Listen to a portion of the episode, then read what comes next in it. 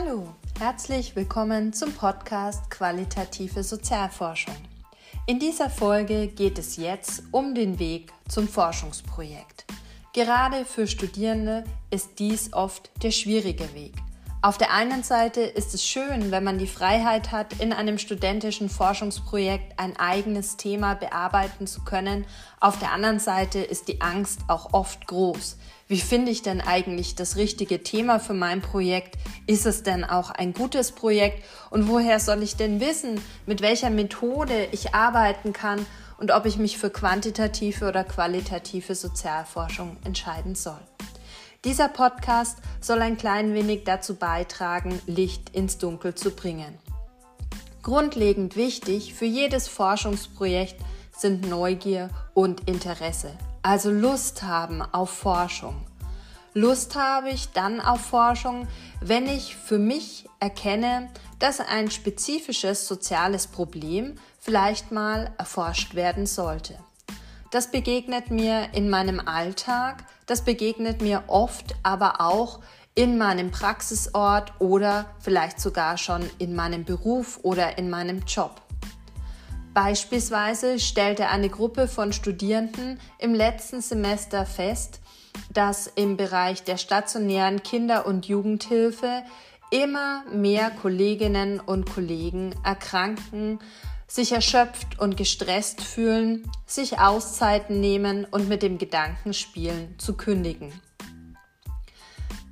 Erforscht war zu dieser Zeit schon, dass der Bereich der Kinder- und Jugendhilfe kein gut bezahlter Bereich ist, dass es sich oft um befristete Arbeitsverträge handelte. Das heißt, die gesamte Arbeitssituation war durch quantitative Befragungen und Analysen auch auf Bundesebene schon abgedeckt worden. Die Gründe lagen aber trotzdem im Verborgenen. Die Studierenden stellten fest, dass das Arbeitsklima an sich gut war, dass aber trotzdem viele Kolleginnen und Kollegen über zunehmende psychische Erschöpfung klagten. Das animierte sie dazu, sich für ein Forschungsprojekt zum Thema Burnout von Fachkräften in der stationären Kinder- und Jugendhilfe zu entscheiden und dieses Forschungsprojekt qualitativ anzulegen. Denn sie wollten ergründen, wie es sein könne, dass in den Einrichtungen, in denen sie arbeiteten, in denen es subjektiv empfunden ein gutes Arbeitsklima und ein gutes Miteinander von Kolleginnen und Kollegen gab, dazu kommen konnte, dass immer mehr eben zunehmend Krankheitstage vorwiesen, lustloser in die Arbeit kamen und sich insgesamt immer erschöpfter fühlten. Die qualitative Herangehensweise bot sich hier also an, weil man doch einmal tiefgründiger, fallbezogener nachforschen konnte, woran die Gründe lagen. Hier war also alles gegeben. Interesse und Lust, weil man eben mit einem konkreten sozialen Problem im eigenen beruflichen Umfeld konfrontiert war. Auch der Forschungszugang war natürlich sehr gut gegeben, weil man diese Forschung in den eigenen Einrichtungen durchführen konnte. Und das ist der zweite wesentliche Grund. Neben Forschung und neben Lust und Interesse an einer Forschung braucht es eben auch einen guten Forschungszugang. Viele Themen sind erforschenswert, bieten aber sehr schlechte Forschungszugänge. Mit Blick auf meine eigenen Ressourcen und Kapazitäten muss ich mich als Forscherin also immer fragen, kann ich das eigentlich leisten? Habe ich hier einen guten Zugang? Ein Studierender berichtete beispielsweise, dass er ehrenamtlich im Vorstand eines großen Sportvereins tätig sei und dementsprechend Zugang zu den Daten von Familien und Kindern habe und ihnen die Sorge umtreibe, was eigentlich die Kinder in Zeiten von Corona machten, wo sie sich nicht bewegen könnten. Dieser Zugang ist natürlich ideal, um hier vielleicht auch einen quantitativen Fragebogen aufzusetzen, natürlich unter Einhaltung aller datenschutzrechtlichen Bedingungen. Ein anderer oder eine andere hätten diesen Zugang nicht gehabt. Solche Dinge sollte man natürlich immer nutzen und immer berücksichtigen.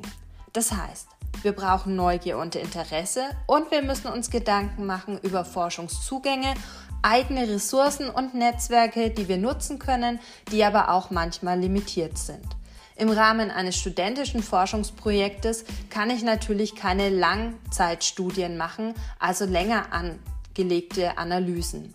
Die studentischen Forschungsprojekte sind oft auf ein oder zwei Semester begrenzt.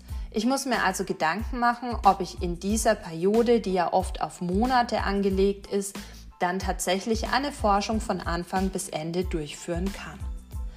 Wenn ich das alles für mich geklärt habe, kann ich mir nochmal Gedanken über mein soziales Problem machen, das mich interessiert und das ich eigentlich gerne erforschen möchte. Dazu gehe ich vielleicht nochmal zurück. Jeder Forscher, jede Forscherin hat implizite Annahmen über das Funktionieren einer Gesellschaft, den Strömungen, denen eine Gesellschaft ausgesetzt ist und was die treibenden Kräfte innerhalb einer Gesellschaft sind.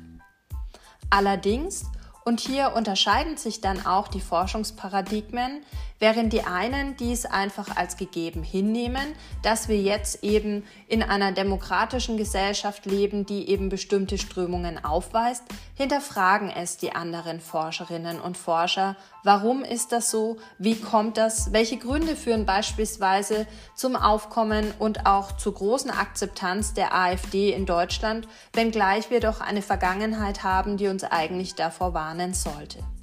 Das heißt, ich kann einerseits Ge Gesellschaft als gegeben, als objektiv gegeben und wenig veränderbar ansehen. Ich kann sie aber auch als veränderbar und nicht objektiv gegeben, sondern durch subjektives Handeln konstruiert wahrnehmen.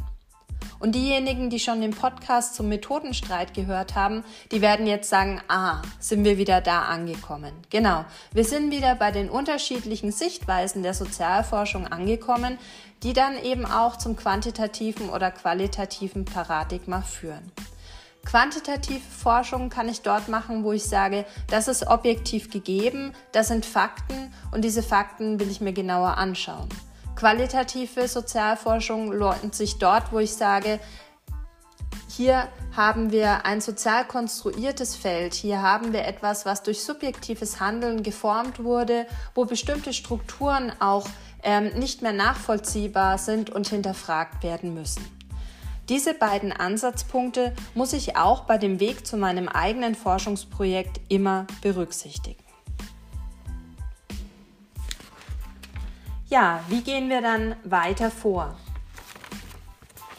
Je nachdem, ob ich mein soziales Problem in der einen oder anderen Sichtweise begründet sehe, entscheidet sich dann eben mein Weg in die quantitative oder qualitative Sozialforschung. Wenn ich tatsächlich für mich erkenne, dass dieser dieses soziale Problem objektiv gegeben angesehen werden muss, dass es eindeutig ist und dass es auch unabhängig von Beobachtern ähm, erkannt werden kann, dann suche ich in dieser Denkrichtung ganz klar nach Fakten, die bestimmten Zusammenhängen unterliegen und ich formuliere dazu Hypothesen und überprüfe diese dann in einer größeren Stichprobe, sammle Daten und werte diese durch statistische Verfahren aus. Das ist die Leitlinie der quantitativen Sozialforschung. Die zweite Sichtweise, die sozialkonstruktivistisch geprägte Sichtweise, die eben sagt, dass die Welt nicht objektiv beobachtbar ist, sondern subjektiv konstruiert und veränderbar ist. Mit dieser Sichtweise versuche ich, die Welt zu verstehen, durch meine Forschung die Welt zu verstehen bestimmte Muster zu erkennen und vor allem auch den zugrunde liegenden Sinn zu erschließen. Dazu braucht es natürlich jetzt andere Methoden, die Interaktion und Diskurse zwischen Menschen berücksichtigen und dafür dann auch adäquate Auswertungsmethoden zur Verfügung stellen. Qualitative Forschung muss trotzdem aber intersubjektiv nachvollziehbar sein. Das heißt, sie gehorcht natürlich auch Regeln, die ich transparent machen muss. Jeder Schritt meiner qualitativen Sozialforschung muss genauso überprüfbar und nachvollziehbar sein wie in der quantitativen Sozialforschung. Aber im Unterschied überprüfe ich hier eben keine vorher fixierten theoretischen Konzepte. Oftmals fehlen diese auch noch. Qualitative Sozialforschung bietet sich gerade für Themengebiete an, über die mir eben auch noch belastbares Wissen fehlt, weil es neue soziale Problemlagen sind, weil es Gruppen von Menschen sind, mit denen sich bisher weniger befasst wurde oder weil Veränderungsprozesse dazu führen, dass sich eben auch Sicht, die Sicht auf die Welt verändert. Qualitative Forschung wird also auch gerne explorativ eingesetzt. Das heißt, ich versuche erstmal die zugrunde liegenden Sinnhaftigkeiten und Zusammenhänge zu erkennen, um darauf aufbauend dann vielleicht noch ein quantitatives Design aufzusetzen. Man sieht also, qualitative und quantitative Forschung können sich sehr gut ergänzen und sind nicht diametral entgegengesetzt, wie das zur Zeit des Positivismusstreit behauptet wurde. In der neueren Sozialforschung gehen wir von einer Bereicherung aus. Das heißt, die Eigenheiten eines jeden Forschungsstrangs können dazu führen, dass wir sie erschließen und dass wir darauf aufsetzen, dann eben auch noch mit dem anderen Forschungsstrang arbeiten können. Eine Forschungsfrage für eine qualitative Forschung muss, auch das ist ein grundlegender Unterschied zur quantitativen Forschung, immer offen formuliert sein. Ich gehe also nicht mit vorgefertigten Hypothesen in meine Forschung, sondern ich brauche eine offene Fragestellung. Was, wie oder warum sind generell meine Leitwörter, die mich eben bei meiner Fragestellung anführen können. Ein Beispiel aus der jetzigen Corona-Zeit. Wie nehmen Grundschulkinder die Zeit des Homeschoolings wahr? Ist eine offene, nicht voreingefasste Fragestellung. Ich gehe also nicht mit der Hypothese an mein Forschungsprojekt zu sagen, dass aufgrund des fehlenden Präsenzunterrichts und der mangelnden Ausstattung mit Technik Grundschulkinder das Homeschooling generell als schlecht wahrnehmen und versuche das zu überprüfen, sondern ich bin offen. Ich möchte wissen, wie nehmen Sie es wahr. Für diese offene Fragestellung brauche ich jetzt adäquate, offene Methoden. Und die können in der qualitativen Sozialforschung sehr vielschichtig sein.